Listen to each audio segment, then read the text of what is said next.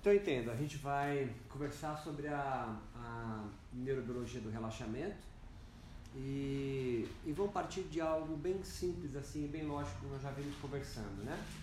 É, nós temos o estresse, sabemos que o estresse não é algo deletério, não é uma doença em si.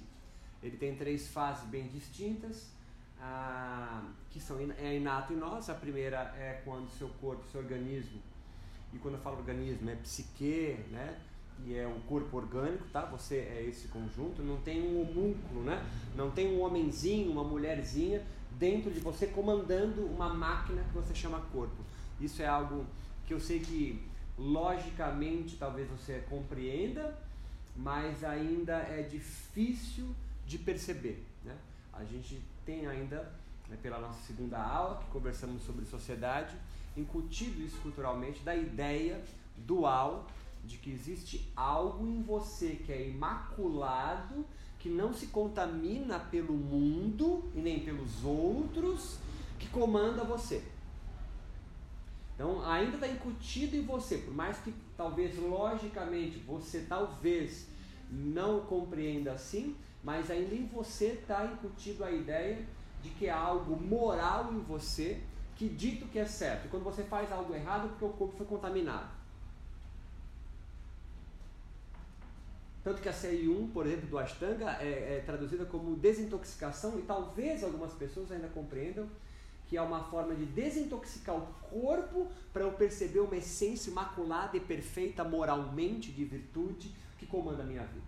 E sempre que eu desvio, eu erro, é porque meu corpo foi contaminado. Eu sei que talvez você não pense assim, mas o senso comum imagina o corpo como um, um local de impureza que torna a minha, olha, o nome que a gente dá mente ou alma ou espírito que é imaculada, é perfeita em si mesmo, errar. E não é essa a compreensão do yoga. Não é essa a compreensão do yoga.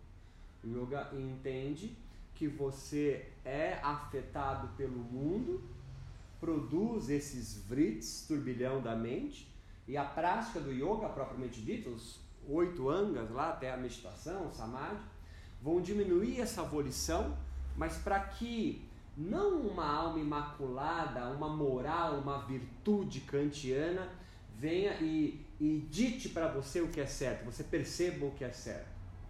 Lembra que durante o texto de Patanjali ele vai dizer então que a tal de Tita, o nome que você queira dar, Purusha, ou alma, ou espírito, o nome que você queira dar para isso, ela reflete o mundo.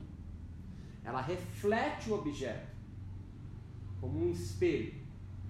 Ela não vai dizer o que é certo o que é errado. Não existe o certo e o errado nesse sentido dentro da filosofia do yoga. Então nós temos o estresse desse lado aqui, que existe um eixo formado por três glândulas, é físico, é material, é corpo, é carne, que vai, sempre que for acionado por quatro gatilhos básicos inatos em você, medo, raiva, fome, dor, e a fome, entenda, fome de comida, de subsistência, mas ela também significa a falta de algo, algo lhe falta e aí o eixo de estresse é acionado. Seja a falta material de comida, seja a falta de algo que você entenda que falte em você. Medo, raiva, fome e dor vão disparar o gatilho do estresse e esse eixo é acionado. Quando esse eixo é acionado, sempre que você se sente então em perigo de morte. Medo, raiva, fome e dor são respostas do organismo por bilhões de anos de evolução da nossa espécie, sempre acionada numa resposta de luta ou fuga. Resposta inata em você, brincamos do Dalai Lama, brincamos de o curió, um rato, e você tem essa resposta é, também. Então, se nós temos desse lado aqui ó, o estresse, e o sistema imunológico ele abaixa a função, nós temos do outro lado, estou dando uma recapitulada, mas estou crescendo já, tá?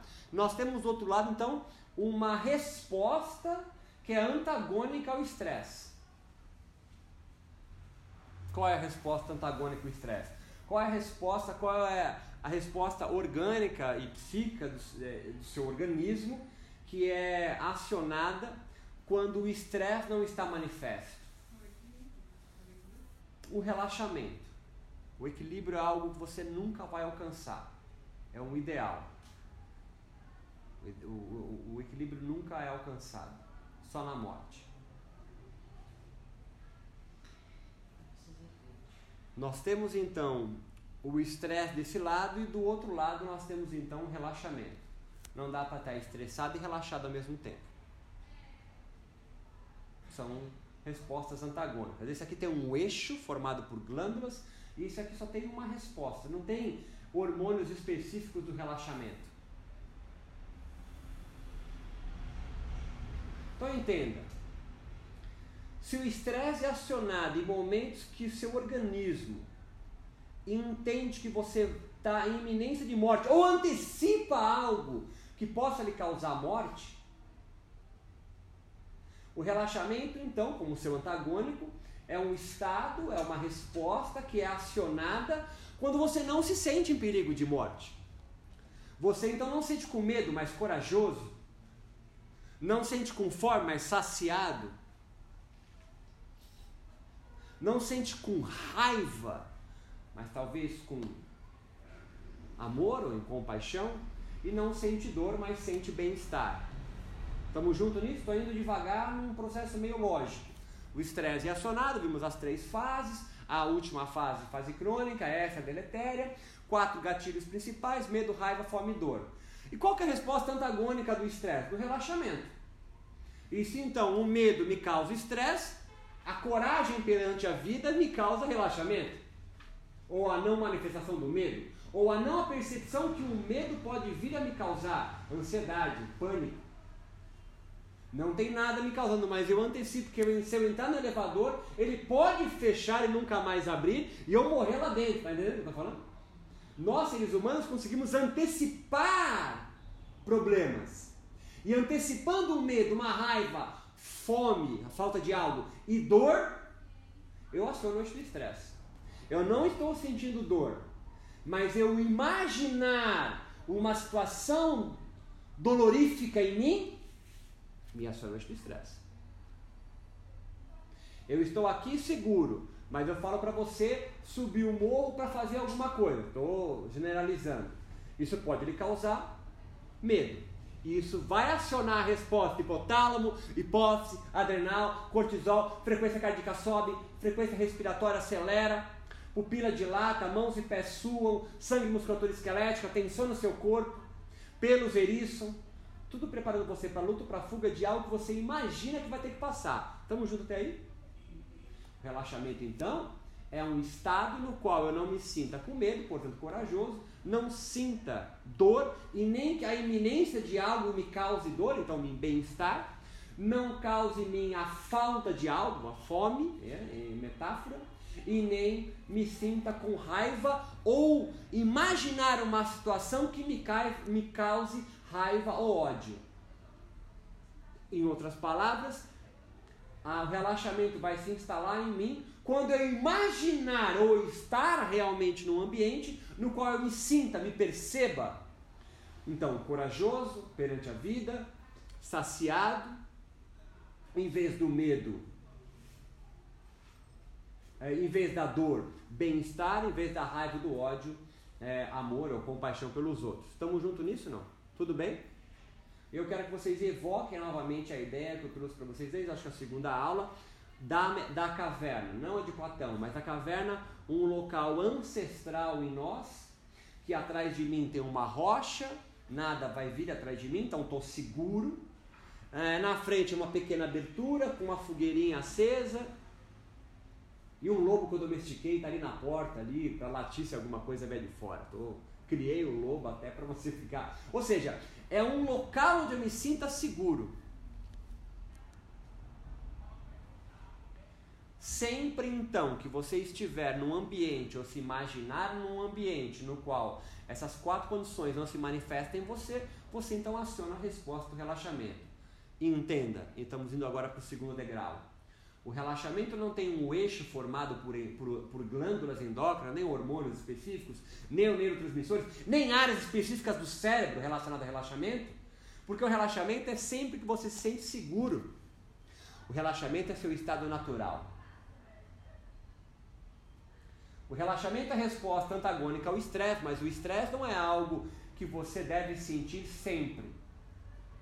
O estresse é algo pontual. Lembre-se das zebras do Robert Sapolsky. Elas voltam a pastar tranquilamente a 100 a 150 metros de distância do avô ser dilacerado vivo pelos leões. Porque não é o leão que é o acionador do estresse, o gatilho. É a fome dele. E já foi saciada comendo meu avô e meu sobrinho.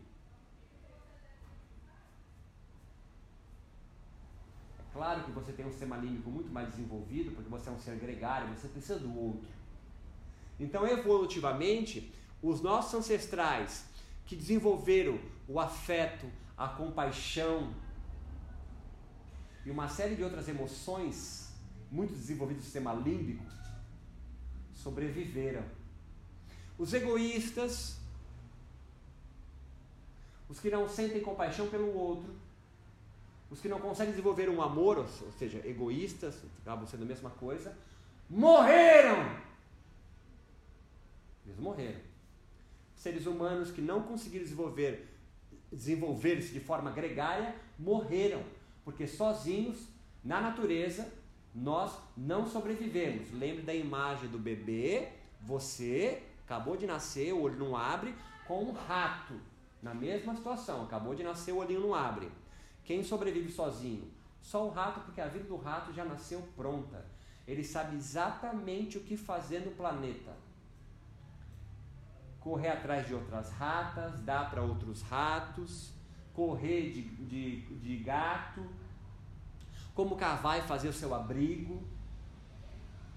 Claro que com os irmãozinhos e com a mamãe é mais fácil, mas ele sozinho se vira. A vida do gato ou do rato, de qualquer outro animal, já está ganha. A nossa não.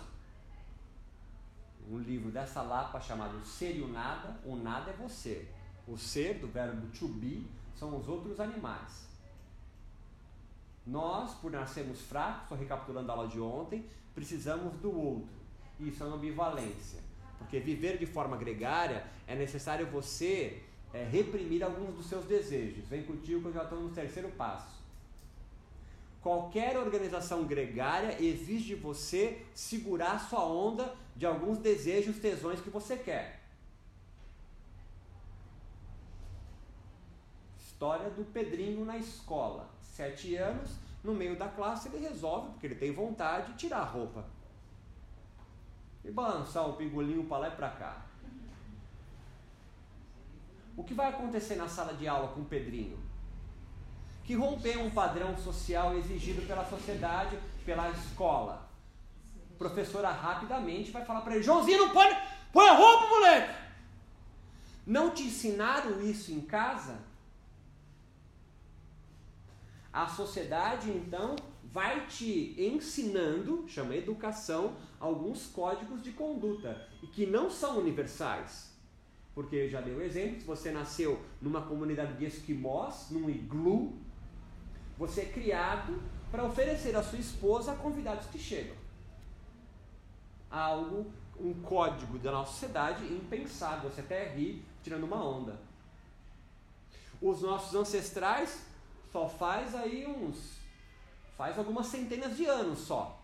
Porque toda a família tupi, que é de todo o litoral brasileiro,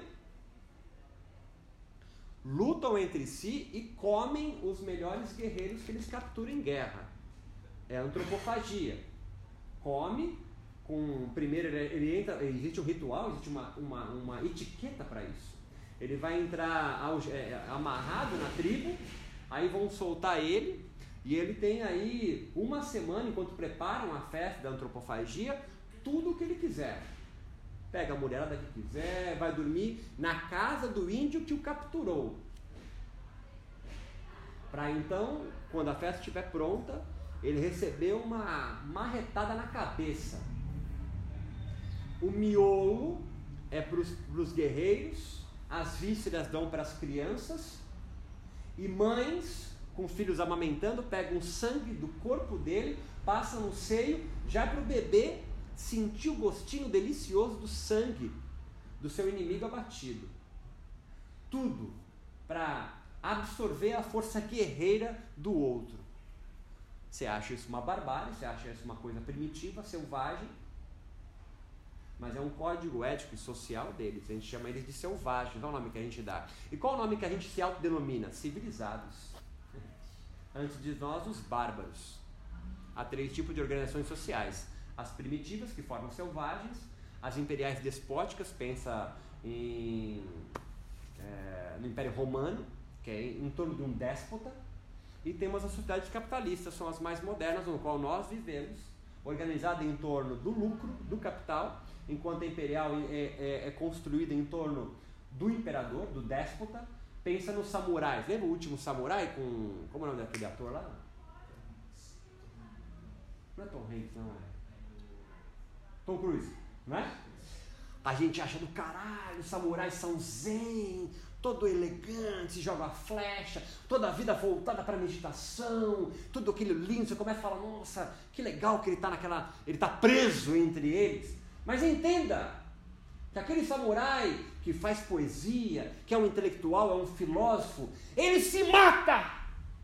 Se uma criança de 18 anos, que ele acha que é o imperador, filho do sol, ordenar ele se matar. Uma criança semi-retardada pode ordenar todos os samurais se matarem ao mesmo tempo.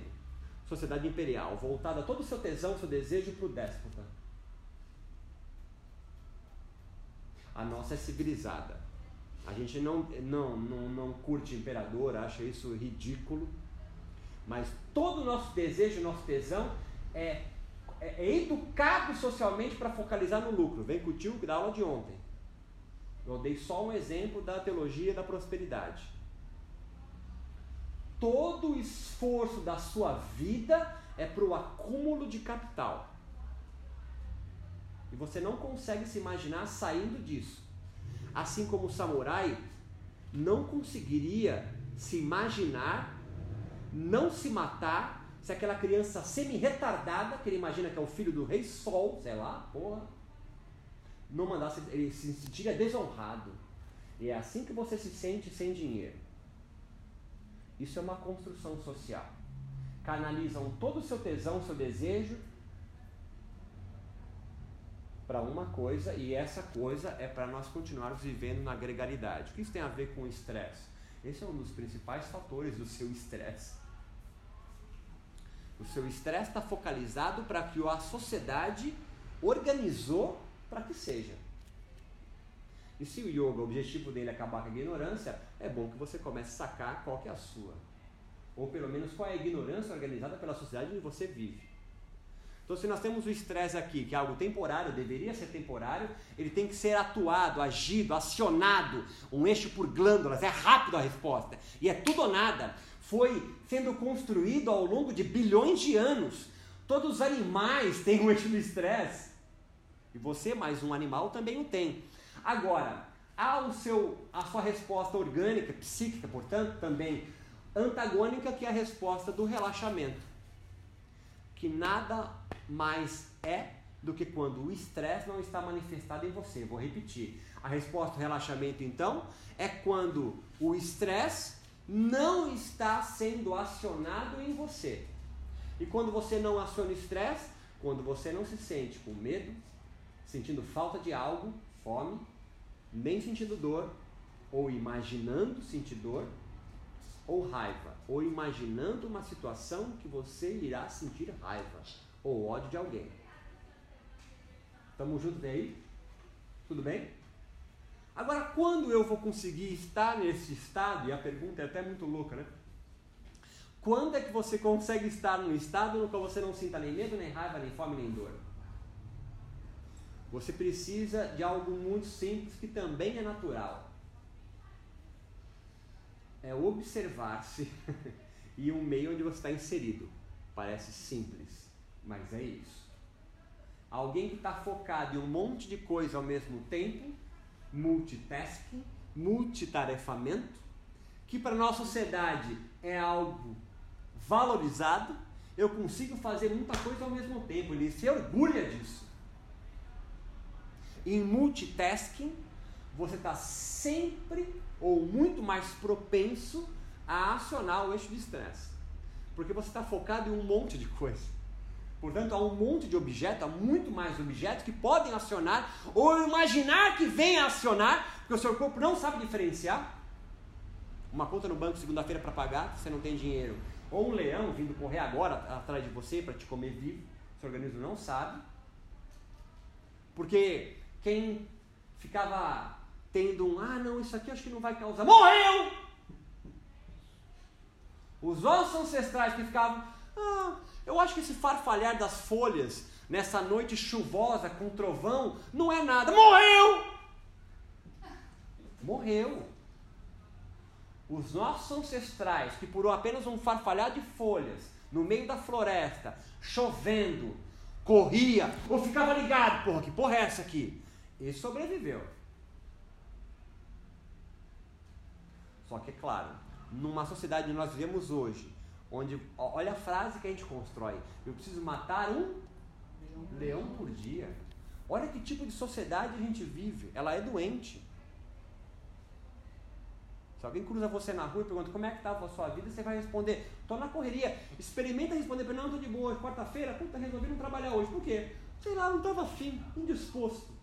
Ele vai olhar para você e falar, pô, você está doente? Como assim você não foi trabalhar? Ele, haverá um espanto. E você não precisa de ninguém. Você mesmo se culpa por uma quarta-feira, às quatro da tarde, não estar mais trabalhando, se você já não for aposentado. Porque você tem uma licença da sociedade, leia-se, do mundo gregário à sua volta, permite que um aposentado não mais trabalhe, porque ele já trabalhou pra caralho que eu quero dizer com isso tudo? São duas coisas. A primeira, que você está atravessado por um monte de gente que diz o que você pode ou não pode fazer. Ponto. Não há como você se libertar disso totalmente. Porque se você tirar a roupa e sair andando aí, é igual o Pedrinho na escola. Vão te prender. Você não pode fazer o que você quiser. Cada sociedade tem seu código regra. E é isso aí, é ambivalência, é paradoxal. Porque se não tiver, Casa da Mãe Joana, olha o nome que está. Agora, a gradação de o quanto do seu tesão deve ser realizado, desejo, e quanto deve ser reprimido, é uma dose que você pode e deve tomar as rédeas. E como eu faço isso? Atenção plena na minha vida e no dia. Quando eu foco a minha atenção em um objeto, e não pensa objeto uma laranja, pensa objeto a, a sua vida. Eu deixo de ser multitasking e sou unitasking, uma tarefa. Como eu falei para vocês, em Dharamshala na Índia, o Dalai Lama é, solicita que doutorandos ou pós-doutorandos vai de universidades ocidentais para passar seis meses lá dando iniciação ao pensamento científico, lembra disso, né? Em contrapartida, o Dalai Lama empresta meditadores muito experientes para universidades que estudam meditação. Pegou a ideia? É esse contrato que ele faz. Na Federal de São Paulo, a gente fez esse contrato uma época e ficou durante três meses um, um, um meditador muito experiente, o outro acho que foi para o Chile, sei lá.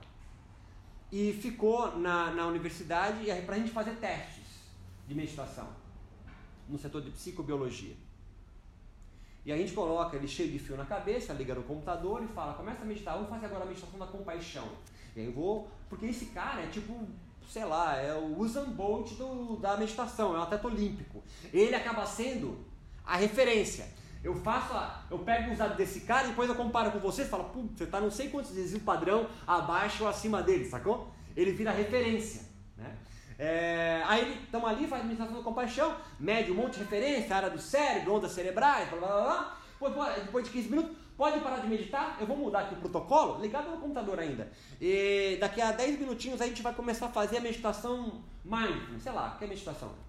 Ele vira e fala assim, uma coisa que eu não consigo entender quando eu vou, porque é um cara, é um meditador experiente, que já rodou um monte de universidades no mundo, porque ele é um meditador lá, atleta olímpico da meditação. E ele fala assim, o que é parar de meditar? Você entendeu a pergunta dele não? Eu falei para ele, pode parar de meditar, porque eu vou mudar o protocolo. Daqui a pouco você começa a fazer a meditação mindfulness. E ele responde assim, uma coisa que eu não consigo entender, o que é parar de meditar? No primeiro momento, achei que estivesse tirando uma onda na minha cara e responder, tipo assim, normal. Mas eu vi que a pergunta era verdadeira, até ingênua. Na verdade, ingênua era eu. Ele não conseguia entender como é viver sem estar em atenção plena. E você se orgulha de meditar três vezes por semana, meia hora. Eu estava me sentindo. A pergunta dele foi: como é que é uma vida desatenta? Isso muda a sua forma de pensar a meditação, porque agora nós estamos meditando, pelo menos eu, focado absolutamente em cada um de vocês, tipo de pensamento, se vocês estão entendendo que eu estou indo, ah, uma estrutura da minha aula, se eu vou seguir agora, se eu vou quebrar.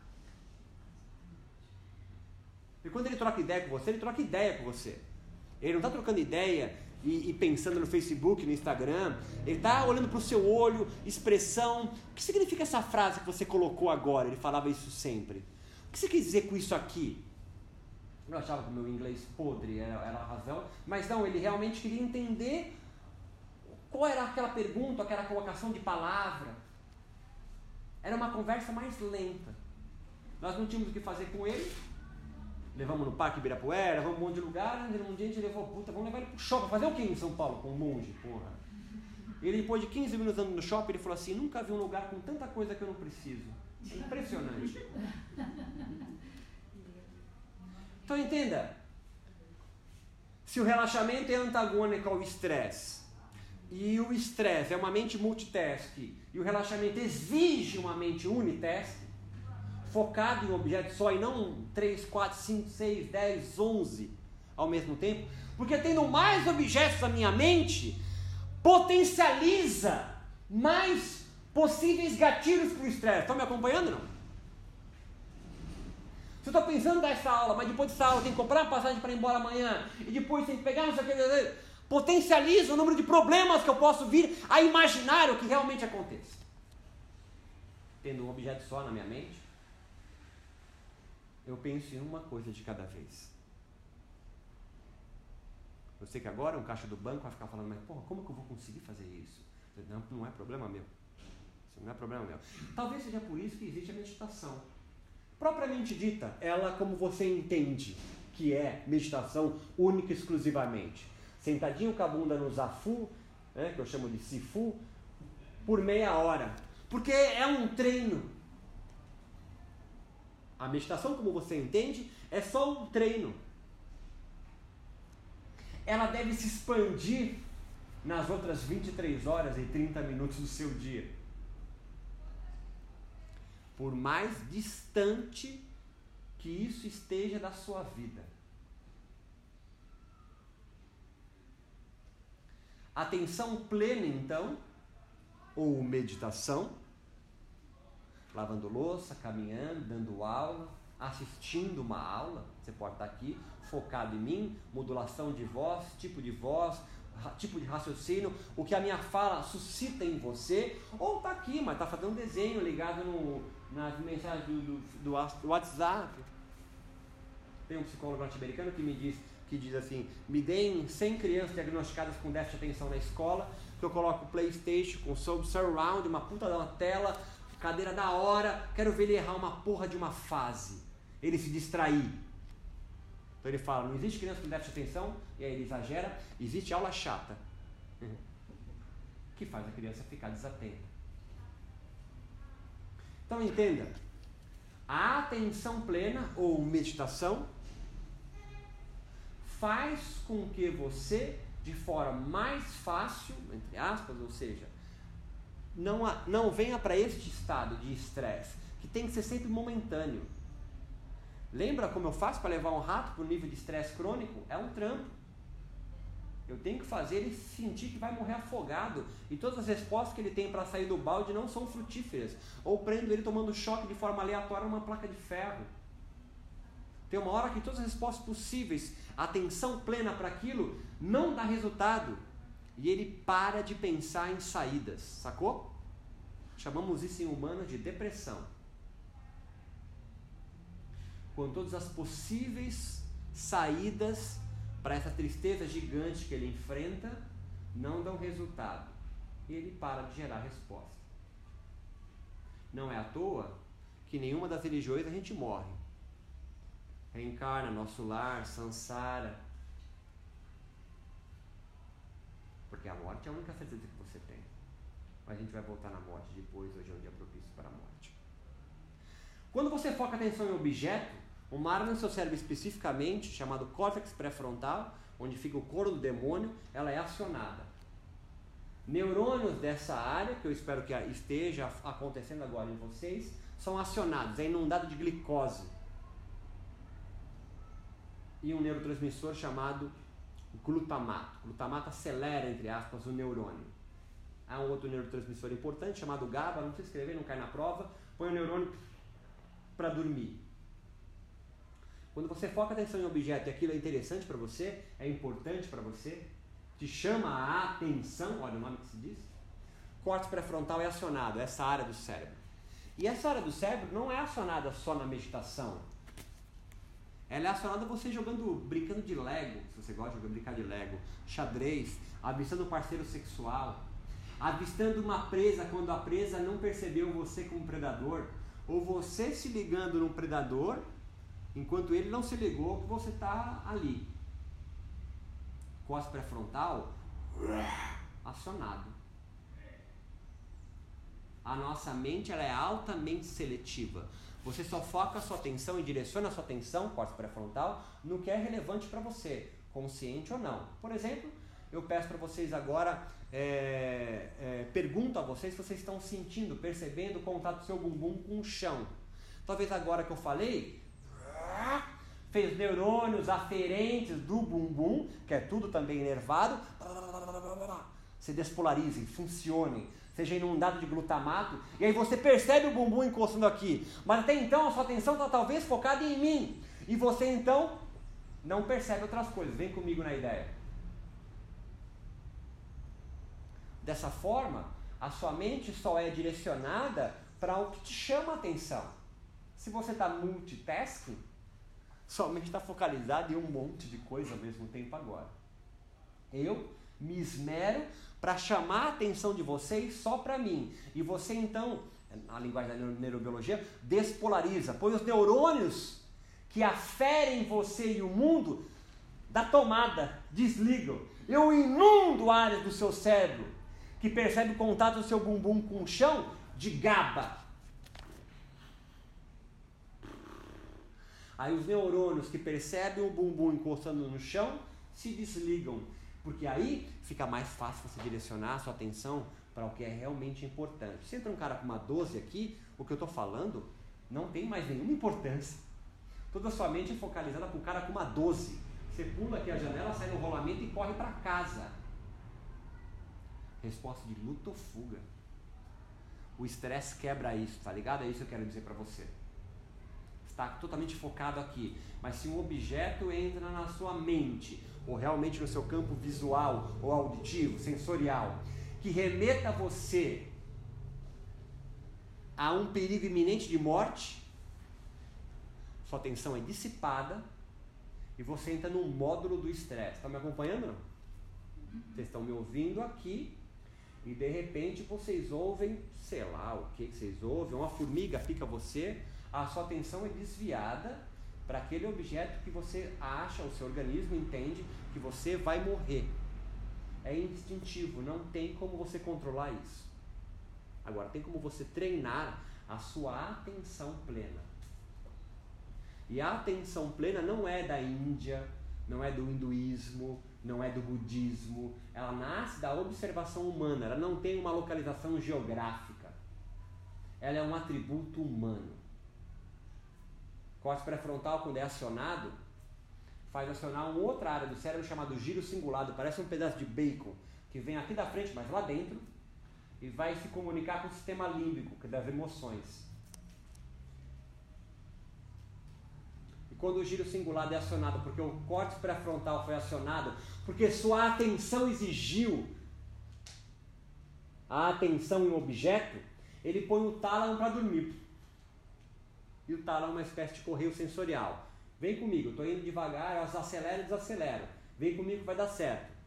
Existe uma circuitaria que eu estou começando a demonstrar para você, no teu cérebro, que você não precisa pensar para acontecer. É como a digestão. Não dá para trocar ideia agora, só fazer a digestão aqui desse bolinho.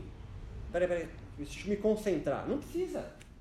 Porque a digestão acontece de forma instintiva, inconsciente. A sua atenção plena, ou módulo meditação, ou um estado que é antagônico ao estresse, exige de você focar atenção no objeto e não se desviar. Eu estou descrevendo a meditação, mas estou descrevendo qualquer coisa do seu dia a dia. Vou sair para comprar 12 pãezinhos e um leite, sei lá, estou viajando. No meio do caminho viajei, várias coisas, celular, blá blá blá. Esqueceu. Corte frontal exige atenção plena. Quando o corte frontal é acionado, ele aciona o giro singular e a partir daí é instintivo, é inconsciente, você não precisa pensar mais. E quando o corte pré-frontal é acionado e aciona o giro cingulado, o giro cingulado faz o tálamo ser inundado um neurotransmissor GABA, que põe ele para dormir. E você que fez lição de casa, estudou, pergunta, mas que porra faz o tálamo? Que vai deixar de fazer quando eu foco minha atenção. Está me acompanhando não? Quando eu foco minha atenção no objeto, corte pré-frontal, aciona giro cingulado, giro cingulado põe o tálamo para dormir. O tálamo é uma espécie de correio sensorial. Ele recebe todas as informações sensoriais do mundo que afetam você: temperatura, pressão, gravidade 10 metros por segundo ao quadrado, um ventinho que bate no seu pé e você sabe a direção do vento. Olha que viagem. E retransmite para o resto do cérebro. Quando eu foco a minha atenção no objeto e não me desvio, e quanto mais tempo fico aqui, e quanto mais eu treino essa atenção, o tálamo dorme. O carrinho, o carro da pamonha vai continuar passando lá fora. Que tem também? Tem pamonha de Piracicaba? Não, é só em São Paulo isso. Né? O cara do gás vai passar, ele vai continuar, porque ninguém, o mundo não para porque você quer meditar. Só que o impacto sensorial do mundo, audição, tato, visão, a gravidade, o frio, o calor, vai entrar em você, neurônios aferentes, pelo maior, no contato do maior órgão do seu corpo. Qual é o maior órgão do seu corpo? A pele. Vai para a medula, da periferia para a medula, vai subir pelo sistema nervoso central, chega no tálamo e o tálamo retransmite para o resto do cérebro. Mas o tálamo, quando você foca a atenção, dorme.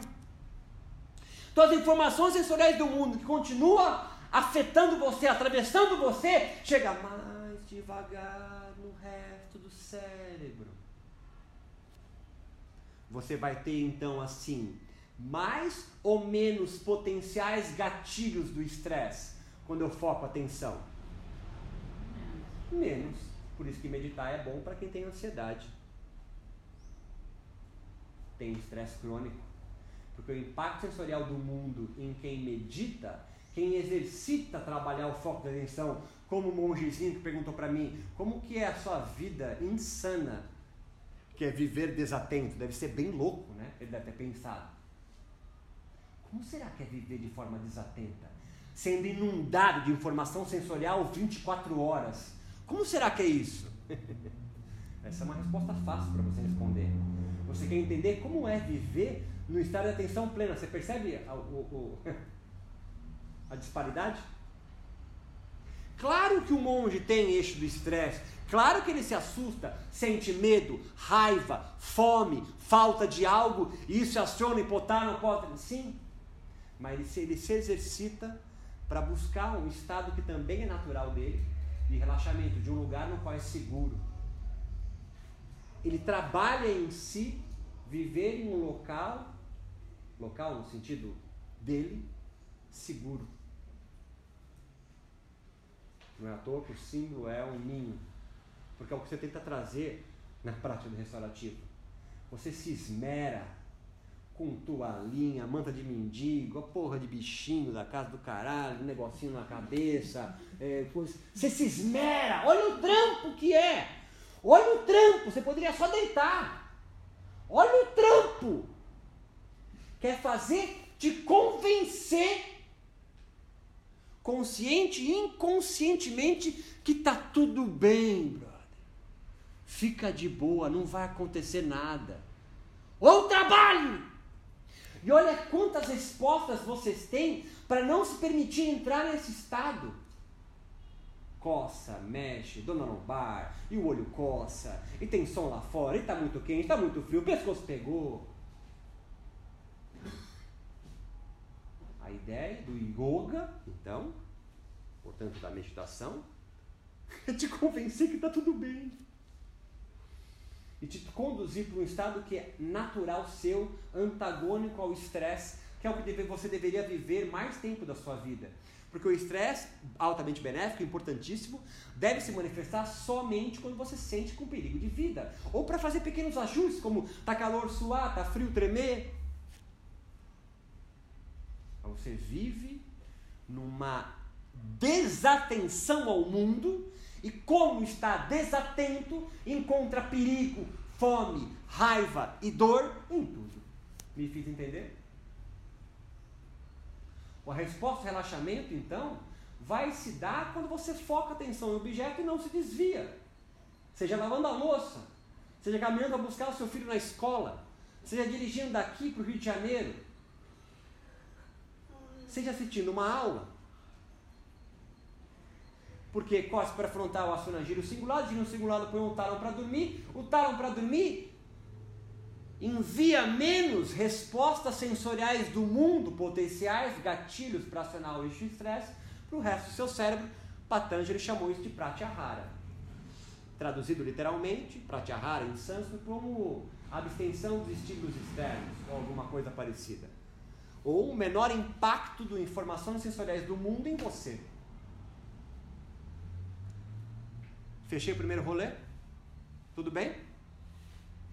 Nessa resposta ao relaxamento, que é teu estado natural, eu sei que essa parte é mais difícil de você entender, porque você entende, porque vive numa sociedade doente, que teu estado natural é o de atenção, é de atenção a um bilhão de coisas ao mesmo tempo.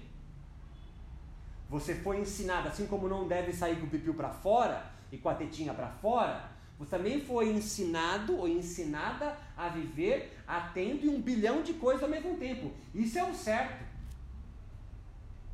Tem que fazer engenharia, direito, para ganhar dinheiro e prover a família. Casar antes dos 30. Só que, nesse estado, há alguns neurotransmissores e um hormônio muito importante que é acionado. Um deles, por exemplo, é a dopamina. Dopamina está é, tá ligada à resposta de recompensa motivado, causa uma sensação de bem-estar. Lembra o cachorro de Pavlov? Não? Ele foi ensinado a apertar uma alavanca, a tocava uma sirene, acendia uma luz e caía a ração. Pensa num filé para ficar mais fácil você é vegetariano, de soja. Então ele apertava a alavanca, sinal sonoro, luminoso, e caiu o filé. Fez isso por semana, até uma hora que ele via o sinal sonoro, ou, é, via o sinal sonoro, é, via o sinal luminoso, ou só se tivesse ácido, né? Ouvia o, o sinal luminoso e ele já fica babando, salivando, antecipando algo muito da hora que ele imagina que vai acontecer. Dopamina. O sistema dopaminérgico é acionado quando você antecipa algo muito legal que você acha que vai acontecer. Exemplo caseiro. Jolie começou a namorar, tem 14 anos, óbvio, eu odeio o namorado dela. Telefone toca. Sinal luminoso, sinal sonoro, é o Mateus. Todo o corpo dela é mobilizado pelo sistema dopaminérgico, porque é o Mateus que está ali todo o tesão contido naquela ligação. Mas é a Mila, falando para ela tirar o cocô do cachorro lá fora que gente esqueceu de manhã de sair para a escola. Toda essa antecipação e corrida para o celular, imaginando que é o Mateus, sistema dopaminérgico. A antecipação de algo muito legal que você acha que vai acontecer. Na prática meditativa, na atenção plena, dopamina é acionada. Como a gente sabe, é fácil. Isso aqui é o grupo controle. Vai ficar nessa sala brincando de Big Brother, ficar deitado na, no, no, tapete, jogando videogame no celular, sei lá. Esse aqui fica na mesma sala, mas vai meditar por meia hora. Tira um pouco de sangue, eu peço para cuspir no algodão e meço os metabólitos de, metal, de dopamina, que é o que sobrou da molécula da, da, da dopamina, antes e depois da prática meditativa. Ah, para que existe o grupo controle? Não vai fazer nada. Porque alguém pode dizer, ah, só estar nessa sala já, vai, já tem benefício. Então eu comparo um grupo que está no mesmo ambiente, mas não faz nada, e o grupo está num ambiente igual, mas medita. Esse aqui teve um aumento de 10% da dopamina, sei lá. E esse aqui aumentou 150% de dopamina. Então eu sei que na prática meditativa a, a dopamina é produzida e secretada. Repito, obviamente, essa pesquisa em mais um monte de universidades, em outras populações, e acho respostas parecidas. Então, a dopamina em praticantes de meditação é acionada durante o processo. E não é à toa quando você vai entrevistar alguém pós-meditação, o cara fala, não, bem-estar, bem gosto. Ninguém sabe ah, não, pô, meditação foi uma bosta hoje, que merda, né? Uma bosta. Só imagem ruim, uma merda. O cara pode ficar puto de não ter atingido um estado de meditação. Mas ninguém volta para o processo meditativo com ódio, com raiva. Sempre, sistema dopaminérgico é muito importante, dá uma resposta de bem-estar para ele. Outra neurotransmissor que é coladinho com a dopamina é a serotonina. A serotonina está ligado. A serotonina está ligado. Saber coração.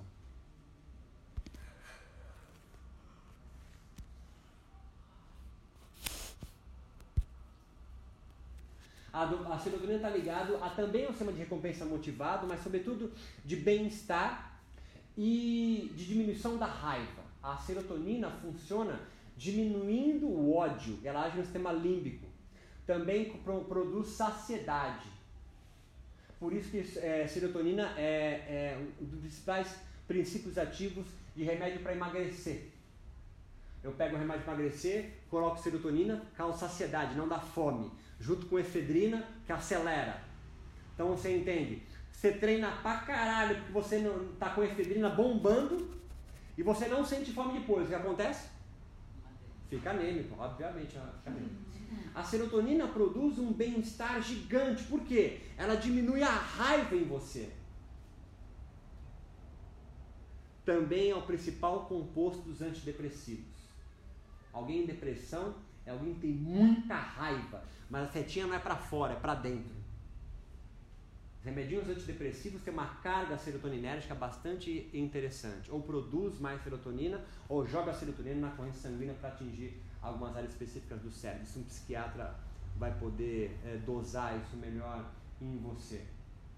Então você imagina o seguinte, um remédio para emagrecer que foi feito num laboratório, foi dado para ratinho, e foi proibido de ser comercializado, porque o ratinho ficava muito louco, subia em cima da gaiola, colava na caixa de som. Falou, opa, a dose de serotonina e dopamina, de, de efedrina está muito alta nesse remédio, não pode ser comercializado. Um aluno, provavelmente de pós-graduação, foi à noite no laboratório com a chave, sem ninguém ver, pegou o comprimidinho, colocou, meteu um som, esperou da meia hora, saiu pedalando, né? saiu do LSD caiu nas rodas de batucada, foi comercializado como êxtase. Então você imagina, ou bala no Brasil, baixa serotoninérgica, a vida não tem o menor sentido, quero me matar, porque a depressão, psicofarmacologicamente falando, é a diminuição de serotonina circulante no cérebro. O menor canalzinho, portinha para entrar, receptor, ou menos serotonina circulante no cérebro. Baixa serotoninérgica, a vida não tem sentido, quero me matar, não entendo porque você consegue sorrir, a vida não tem mais sentido nenhum. Pensa ao contrário, muita serotonina num espaço de tempo muito curto com uma bala que vai durar, se você tiver sorte, duas horas, duas horas e meia. Então, sem serotonina, a vida não tem sentido. Muita! Você considera todo mundo pra caralho. Você ama o universo. Você abraça a coluna. E junto vem uma taxa de, de efedrina junto, você imagina, eu amo o universo e não consigo ficar parado.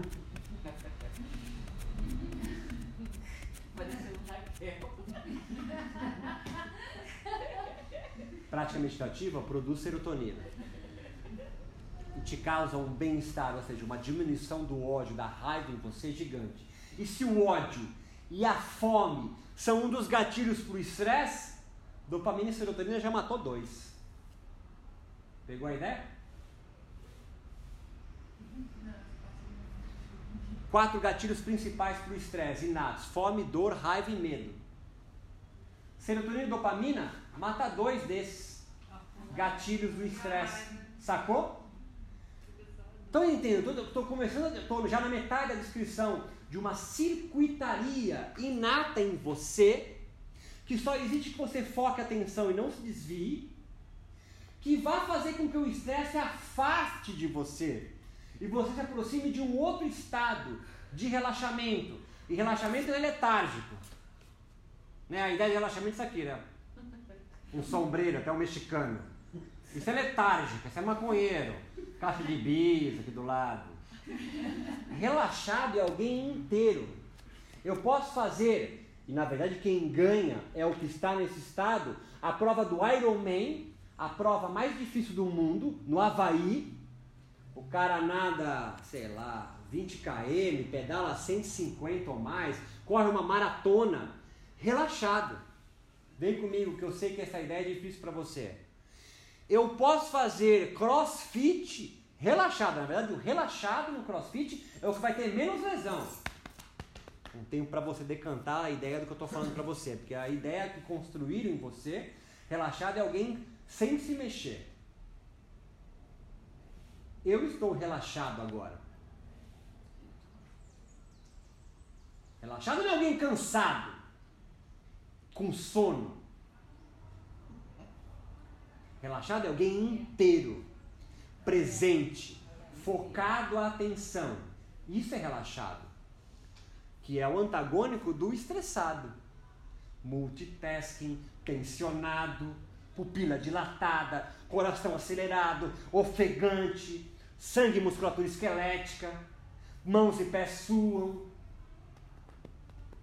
Com medo, raiva, fome e dor. E o relaxado é alguém corajoso perante a vida, ao contrário da, do medo, sei lá, antagônico a isso. Saciado, nada lhe falta, pleno, então, ao contrário da fome. Sem dor, em bem-estar, e, e, e, o contrário de ódio. Serotonina. Ah!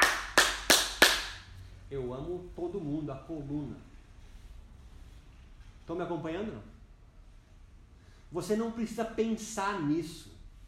Papai do céu, Deus, as Pleiades, Papai Noel, Charles Darwin, sei lá o que você imagina que tenha construído você.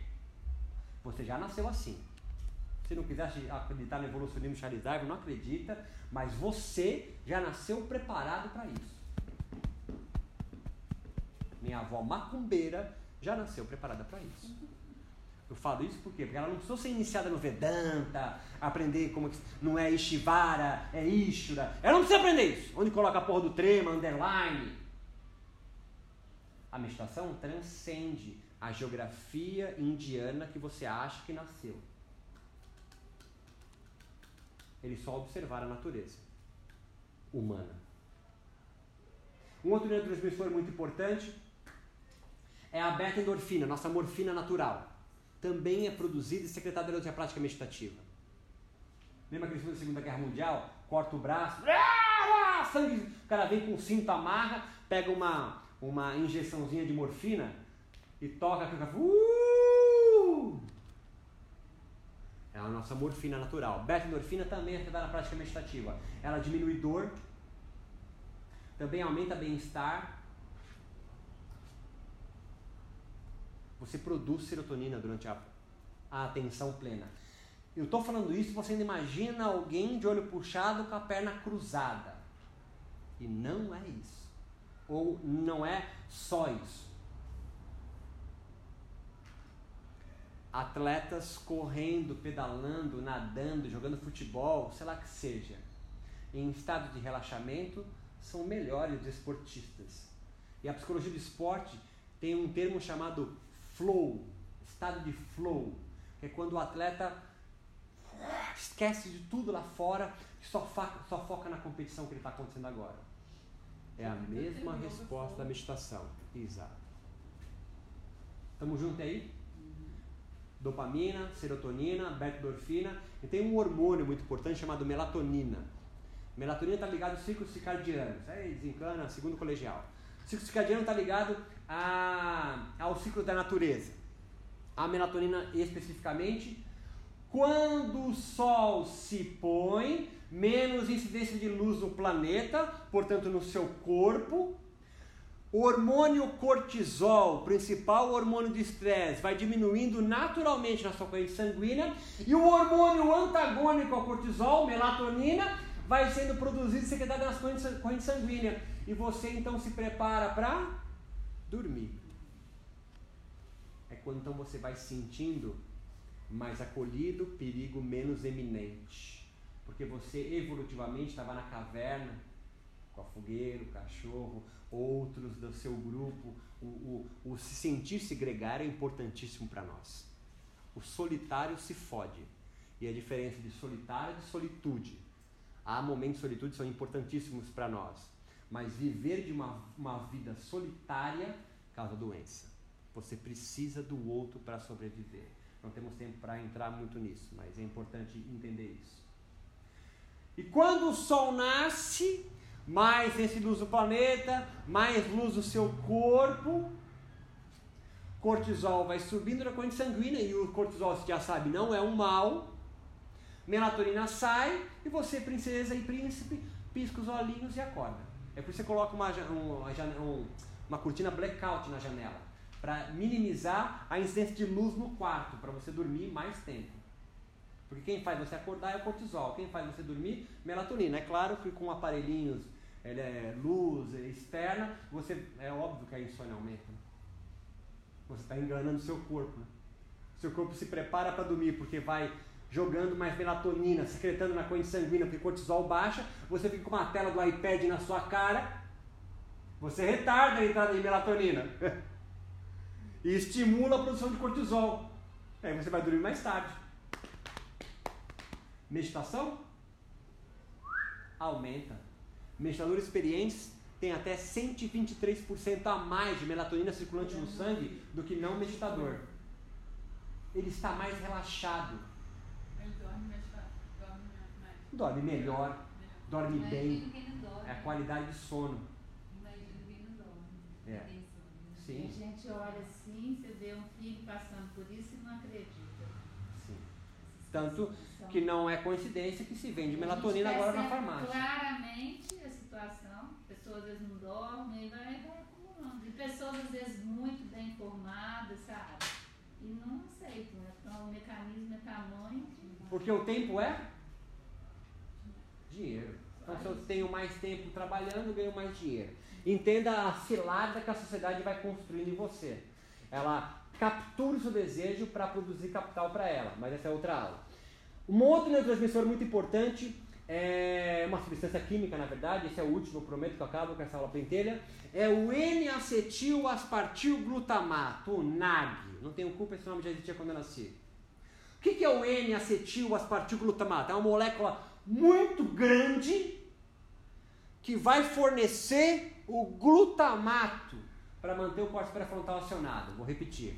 O que é importante para você, para tudo isso que eu falei aqui nesses 30 minutos ser acionado, é atenção plena. Você não precisa pensar, agora, peraí, vou secretar agora beta-endorfina. Não, você não tem esse controle. Você não tem esse controle. A única coisa que, que exige de você é focar a atenção, atenção plena. Ou num treino propriamente dito, que é a meditação como você conhece, ou como um mongezinho, que vive em atenção plena.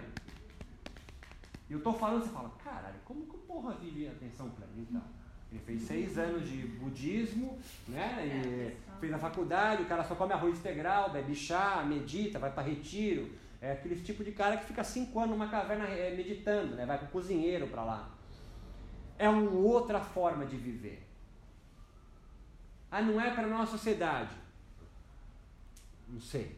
O Jung dizia que não era. O Jung tem uma, um livrinho aquela porra daquela editora Voz do Desgraça, que você vira a página, porra solta, que é, religia, é psicologia oriental e religião, psicologia e religião oriental, uma coisa assim. Tem um capítulo que é yoga. E ele diz: os ocidentais não têm capacidade psíquica para segurar a onda do yoga. Eu não recomendo yoga para ocidentais. Jung falando, seu Carlos. Psicologia? E religião oriental, acho que é isso, cara.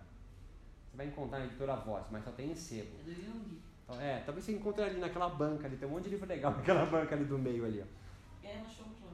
Dessa forma, quando você foca a atenção, o que você precisa muito no seu corte pré-frontal é glutamato.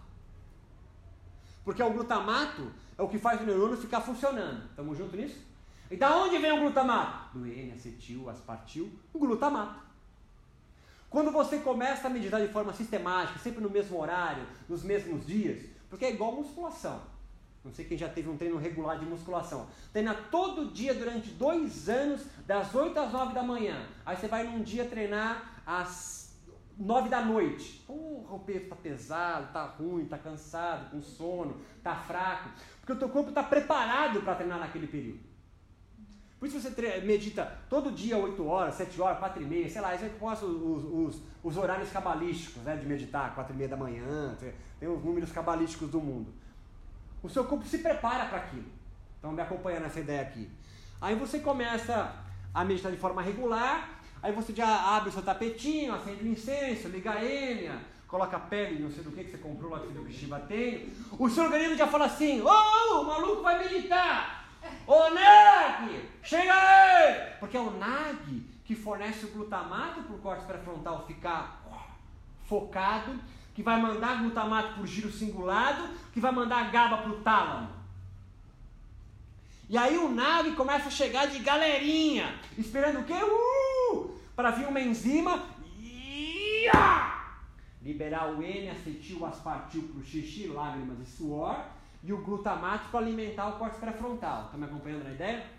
Estou generalizando, são 4 horas de aula no curso de neurobiologia, eu vou ensinando em 10 minutos. Existe uma molécula muito grande, que é recrutada para quando você foca a sua atenção e vai juntando de galerinha. Quanto mais tempo você medita, mais NAG vai chegando. Estamos juntos nisso? Porque é ele que fornece glutamato para o córtex pré-frontal. Você precisa de muito glutamato para manter o foco de atenção e não se desviar. Só que o NAG é alucinógeno. O NAG, o N-acetil-aspartilglutamato, substância que você produz no seu organismo, não está tomando nenhuma bolinha, ele é análogo à ketamina, que é um potente anestésico animal, põe cavalo para dormir, altamente alucinógeno, vendido nas ruas de Batucado, sobretudo no Bronx, para ser aspirado tipo, tipo crack, injetado ou fumado, vendido como Special Key. Key de ketamina em inglês, com K. A ketamina é análoga às respostas fisiológicas, na verdade a composição química dela ao LSD, a, é, o ácido bisérgico, ao DMT, que é a ayahuasca, dimetiltriptamina, e do peiote, um cacto, do Dom Juan lá do Castanheda. Aí agora você para e pensa, porra, peraí, até levantei que eu sou evangélica, deixa eu ver esse negócio aí. Quer dizer que a meditação vai me deixar muito louco? Bom, vamos analisar três meditadores muito importantes da nossa história. Um deles muito caro ao mundo evangélico, JC. JC meditou quanto tempo no deserto? Pelo menos o mundo, a, a mítica em volta do cristianismo. 40. Quem foi trocar ideia com ele? Tiago. Mohammed, ou Maomé, recitou o Alcorão. E o Alcorão significa recitação. Meditava de forma fervorosa em Balássana, por meses numa caverna. Quem foi trocar ideia com ele? Ver. Um anjo, Gabriel, o mesmo. Que a mulher dele era cristã. Anjo Gabriel é que vinha para ele, recita, maluco, mas eu não sei escrever, vem que o Chico Xavier te ajuda. Anjo Gabriel recitou para Muhammad, o fundador do islamismo, do mundo muçulmano, o Alcorão. Buda, né, histórico, Siddhartha Gautama, meditou quanto tempo embaixo de uma figueira? O mito diz em torno de sete dias. Quem foi trocar ideia com ele? Demônio, Mara, nome de mulher em português, mas é, uma, é um homem, que oferece as filhas sensuais e nuas para desviar ele da, do Nirvana. Nirvana tipo Prometeu, né? Vai pegar o fogo e trazer para o JC o demônio, Mohammed um anjo Gabriel recitando o Alcorão e Buda trocando ideia com o demo. Nada? Realidade nua e crua? Experiência mística? Você pega um cara como Richard Dawkins, se tiver um zero absoluto no mundo de ateísmo, ele é. Escreveu um livro dessa lápis chamado Deus, dois pontos, um delírio. Usa essa descrição do Nag para dizer que religi as religiões são uma viagem alucinatória de gente muito louca que rege a vida dos outros. E os religiosos diziam o quê? Esse é o caminho no qual Deus nos permitiu entrar em contato com Ele. E você? Acha o quê? Não tenho a menor ideia, mas vem contigo na ideia para a gente amarrar aqui a história. Tem um cara chamado Ernest Becker que escreveu um livro chamado A Negação da Morte. A pergunta dele é muito simples. Se você tem a única verdade absoluta, que você coloca a cabecinha no travesseiro, e essa aqui você não tem como discutir, todo mundo concorda, qual é? É a morte. Que um dia você vai vazar daqui. Se você vai para outro lugar, é outra história mas que um dia tu vaza daqui, tu vaza. E ele faz uma pergunta interessantíssima. Porra, se a única verdade que tem na vida é que vai morrer, como é que tu consegue levantar da cama e vir na porra de Nova no sábado para assistir a porra de uma aula de restaurativa? Como é que você não se amedronta e não sai da cama? Você entende a pergunta dele, não? Se a morte é a única certeza e você não sabe quando vai acontecer, como é que agora você não está paralisado de medo? A resposta dele é porque a gente mente. Ele chama de mentira caracterológica. A gente mente diariamente, afastando a morte muito longe para conseguir suportar a realidade da vida. E aí ele vai casar com a nossa ideia de ser gregário. Nós, seres humanos, por sermos seres fracos e anteciparmos perigos em tudo, essa é a nossa principal arma, desenvolvemos narrativas, histórias, ordenadores de realidade. Lembra das zebras? Que correm ou fogem, é, fogem ou lutam do leão? E se nós fôssemos as zebras, o que nós faríamos? Convocaríamos anciões leoninos para trocar ideia com anciões zebrinos. Ofereceríamos talvez zebras virgens aos deuses leoninos para aplacar a fúria dos leões. Construiríamos muros, erigiríamos códigos éticos e morais sobre a vida jurídica a gente mente. Ou, para ficar mais bonito, a gente busca ordenadores de realidade. Ou um termo que James Hillman usa, que eu adoro, chama ficções que curam. Ou discursos. Para quê? Para afastar a morte longe e você conseguir levantar da cama e ir para lá dar aula de geografia, dar aula de yoga, trabalhar na escola, trabalhar na universidade, vir aqui todo dia dar aula de ginástica, você afasta a única verdade que você tem inexorável da vida. Por exemplo, aqui, vocês não pararam em nenhum momento desses três dias para pensar se essa porra não vai cair. Vocês acreditam pra caralho na engenharia, para vocês nem questionarem a estrutura do prédio. Porque a, a ideia da morte é afastada de nós. E há uma série de ordenadores de realidade que norteiam a sua vida. E entenda que o yoga não quer acabar com Maya, literalmente traduzido como ilusão. O yoga não quer acabar com a ilusão. Numa das traduções da glória, por exemplo, Ishra é entendido como uma manifestação de Maya, ou Deus. O yoga quer acabar com a ignorância, não com a ilusão. Porque alguém sem nenhuma ilusão está no cantinho do mundo. Alguém sem nenhuma ilusão é um desiludido. Leia-se. Nenhuma das ilusões, ordenadores de realidade que nós criamos, religiões, filosofias, mitos, ciência, foram possíveis para ordenar a minha realidade e afastar a morte de mim. Sacou? Alguém em depressão é alguém que encara a vida com a única verdade que ela tem. Alguém em depressão profunda sabe que a morte existe e pode acontecer agora. Mas nós criamos uma série de mentiras, por exemplo, da ciência, que eu sei que esse da religião é mais fácil explicar para vocês, né? Ah, religião nada a ver, religião. Mas, por exemplo, você acredita que comer clara de ovo é melhor que gema? A ciência criou esse mito. Ah, não, agora não, agora mudou, agora é a gema sem a clara. Agora os dois é bom. Você acreditou que correr três vezes por semana, meia hora, faz você viver mais? Como é que tu caiu nessa? Você acredita que alguém obeso morre antes que magro? Como é que conseguiram fazer você acreditar nisso? Ah, mas a estatística mostra que os obesos morrem antes. E quem disse que você está na estatística? E se na porra da curva de Gauss você na porra do pontinho fora? Como é que tu sabe que você está na média? Porque alguém pode acabar hoje o Iron Man, a prova mais difícil do mundo, tem um pulmão desse tamanho, um coração gigante, perna riscada, abdômen de tanque, bíceps gigante, completou a prova mais difícil do mundo, dura nove horas, se você for bom. E ele atravessa a rua, cai uma geladeira na cabeça dele, sei lá, qualquer coisa. Ou uma, quando a gente não sabe explicar a morte, chama de morte súbita que você acredita em qualquer ordenador de realidade. Alguém em depressão não acredita em nenhum. E ele vive então sem nenhuma ilusão. É um desiludido, sem maia. Fica no cantinho do mundo, não sai do quarto escuro embaixo do lençol. Por quê?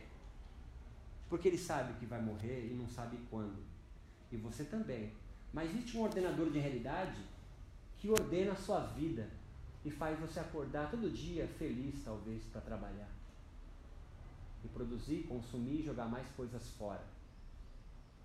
A pergunta do yoga é acabar com a sua ignorância. Ignorância do quê? De qual ordenador, o ordenador de realidade, atravessam e regem a sua vida. Qual é ele? Quais são eles? Provavelmente você tem mais de um. O yoga é um. Você acredita em chakra, kundalini, prana? Você acredita na ordenação da realidade do yoga? O meu irmão é macumbeiro, da Umbanda. Ele acredita na ordenação de realidade da Umbanda. Que existe pretos velhos, existe uma legião de boiadeiros. Aqui ele viria várias pessoas além de vocês o seu santo de cabeça. Aí, Você faz a série do Ashtanga para se purificar. Então viaja enquanto. Quer ver a nova, nova ordenador de realidade da ciência? Na área de educação física. Que ficar em jejum é bom. E você? É, você serve porque mais um aí para pintar, mais um ordenador, eu vou aí para distrair a minha vida, aí, tocando a minha vida. Quais são os ordenadores de realidade que direcionam a sua vida? Porque eles fazem algumas situações você sentir feliz, outras triste. Ele ordena, ordena de organizar o seu desejo também. E cada sociedade de geografia que você vive, existe um ordenador. Quem já leu, juro que estou acabando, eu acabo agora. Quem já leu Os Sertões do seu Euclides, livro chato pra caralho. Manda a gente ler quando tem 15 anos. É uma, é uma lástima isso. Primeiro capítulo daquele filho da puta. Ele vai explicar como forma a Cordilheira dos Andes, caralho. Para explicar como o sertão foi construído no Nordeste, a Caatinga. Vai, vai mostrar cada tipo de árvore cresce ali, o calor. Caralho, para acabar a porra de um parágrafo cansa. Você começa a ler e fala assim: Nossa Senhora, não acaba esse capítulo. Falta ar para você, porque ele vai explicar como o Nordeste, a Caatinga especificamente, vai sendo construída antes de chegar no seu Antônio Conselheiro, o profeta do Brasil. Por que, que ele faz isso? Capítulo 1 inteiro, chato pra caralho.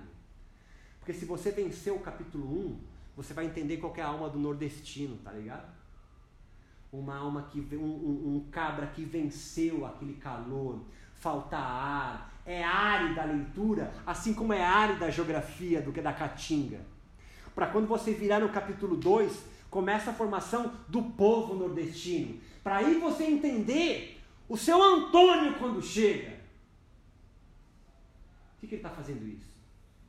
Ele está trazendo para você toda a ordenação de realidade que vai fazer produzir um profeta no sertão nordestino que pega a mulher dele com um capitão, um tenente, sei lá, na cama, sai zoado da, da cidade e vai peregrinar desiludido, não no deserto, mas na caatinga. E depois de alguns anos, ele volta o Antônio Conselheiro, com um cajado, roupa esfarrapada, dando conselhos sobre a vida para outros.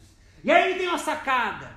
Existe um lugar, Canaã? Não, Canudos, que corre rios de rapadura. E vem comigo que eu vou levar vocês para a terra prometida. Isso existiu. Vem comigo que eu estou querendo dizer para amarrar toda, todo, todo blá. Para o povo da, da Caatinga, largada pelo, pelo, pelo governo, pelo Estado, largado pela igreja, surge um profeta não por coincidência. Capítulo 1, capítulo 2 inteiro de Euclides, ele vai mostrando como esse ambiente fez surgir esse cara. Como alguém sem nenhuma ilusão, ele, ele desenvolve uma ilusão. Vem comigo. Ah, mas não existe, é uma viagem. E o que, que não é viagem na sua vida? O que, que não é ilusão na sua vida? Maia, ilusão, é altamente benéfico, é uma ficção que cura. Sem nenhuma ilusão, volta a reiterar. Você vai para o cantinho do mundo e não sai de lá. Você entra em depressão. A sua vida não tem mais nenhum sentido. A sua vida precisa de um sentido. E ele não é dado a priori, ele é construído socialmente, mas entenda, você é um nada. Você não é um rato que nasceu com a vida ganha. Um rato olha para você e fala assim: se fuder, vai ter que construir a sua própria vida. A minha já nasceu ganha. Mas ele nunca vai poder mudar. Você sendo nada pode ser tudo. E o que, que você escolheu ser? Porque é uma sacanagem cósmica, né? Você passa uma boa parte da sua vida sem ter consciência disso. E quando tem, porra, é remotando para mudar. Né?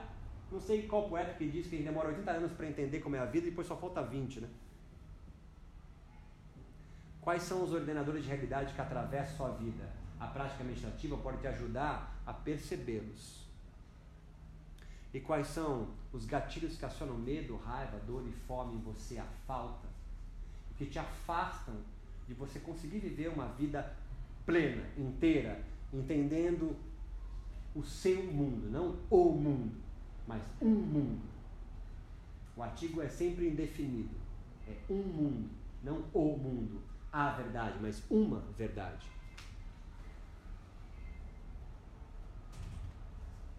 Dúvida, angústia, mágoa, depressão, rancor, busquem ajuda profissional, vocês vão precisar. Eu tenho um site, posso falar? Tá.